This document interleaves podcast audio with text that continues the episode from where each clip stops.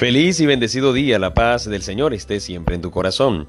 Meditamos el Evangelio según San Lucas, capítulo 11, versículos del 1 al 4. Un día Jesús estaba orando y cuando terminó uno de sus discípulos les, le dijo, Señor, enséñanos a orar, como Juan enseñó a sus discípulos.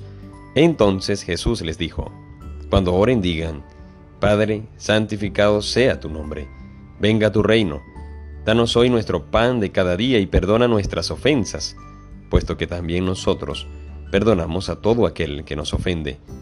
Y no nos dejes caer en tentación. Palabra del Señor. Una oración totalmente bíblica, el Padre Nuestro, una oración que nos recuerda la presencia de nuestro Padre misericordioso, que nos perdona, nos alimenta y también nos anima y nos invita a perdonar de todo corazón. Fíjate que en la primera lectura, maravilloso, léela, disfrútala, es ver cómo Jonás se pone bravo cuando Dios perdona al, a la ciudad de Nínive. Y en pocas palabras le hace reconocer, tú no has colocado nada, tú no has hecho absolutamente nada.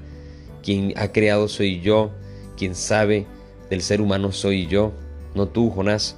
Por eso te pones bravo cuando la hiedra que tanto, tanta sombra te daba muere, te enojaste y quieres morir. Si tú no has colocado nada, ¿cómo te enojas con la hiedra? Si tú no ni la labraste, ni la sembraste, nada, no hiciste absolutamente nada.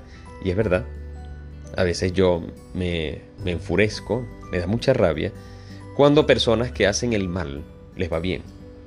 ¿Por qué yo tengo que ponerme bravo cuando Dios tiene misericordia de los demás? Porque yo dicto sentencia y de una vez digo, aquel está haciendo mal, castigo para esa persona. Si yo actuara así, Dios actuara así, desde cuando yo estuviese viviendo en, un eterno castigo.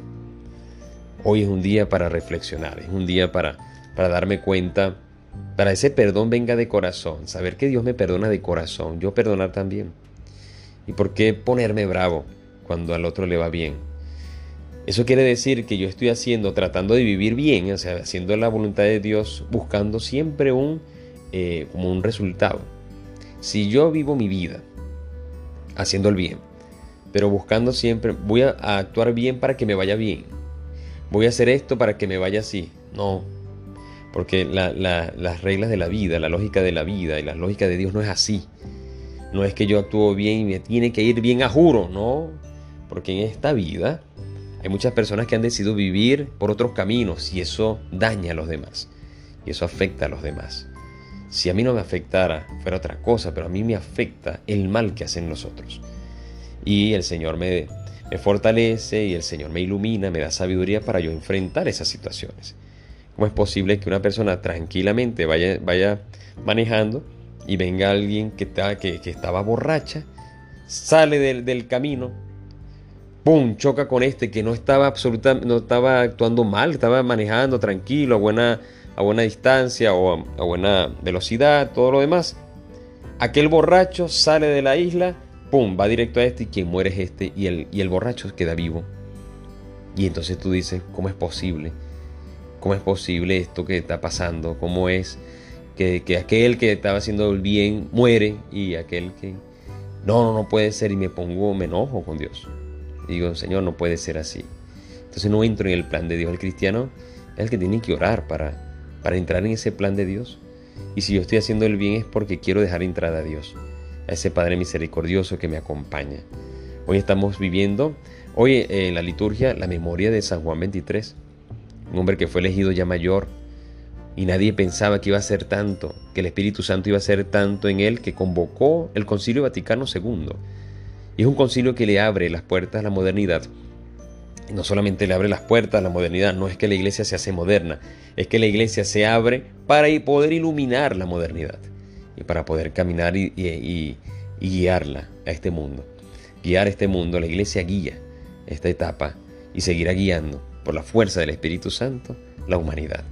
Por lo tanto, así en resumen, no nos enfademos que Dios tenga misericordia. Al contrario, vamos a alegrarnos que Dios tiene misericordia de aquellos que van en otro camino. Y cuando me ve a mí, Señor, yo estoy haciendo el bien no por buscar resultados, sino por buscarte a ti, para dejar, para hacer vivir como un verdadero hijo de Dios, una verdadera hija de Dios. Y hago el bien porque cada vez que hago el bien, eh, más te, te percibo, abro mi corazón a ti y camino en ti y veo tanta, tanta gracia y eso me hace pleno, me hace lleno porque no me alejo de ti, vivo cerca de ti.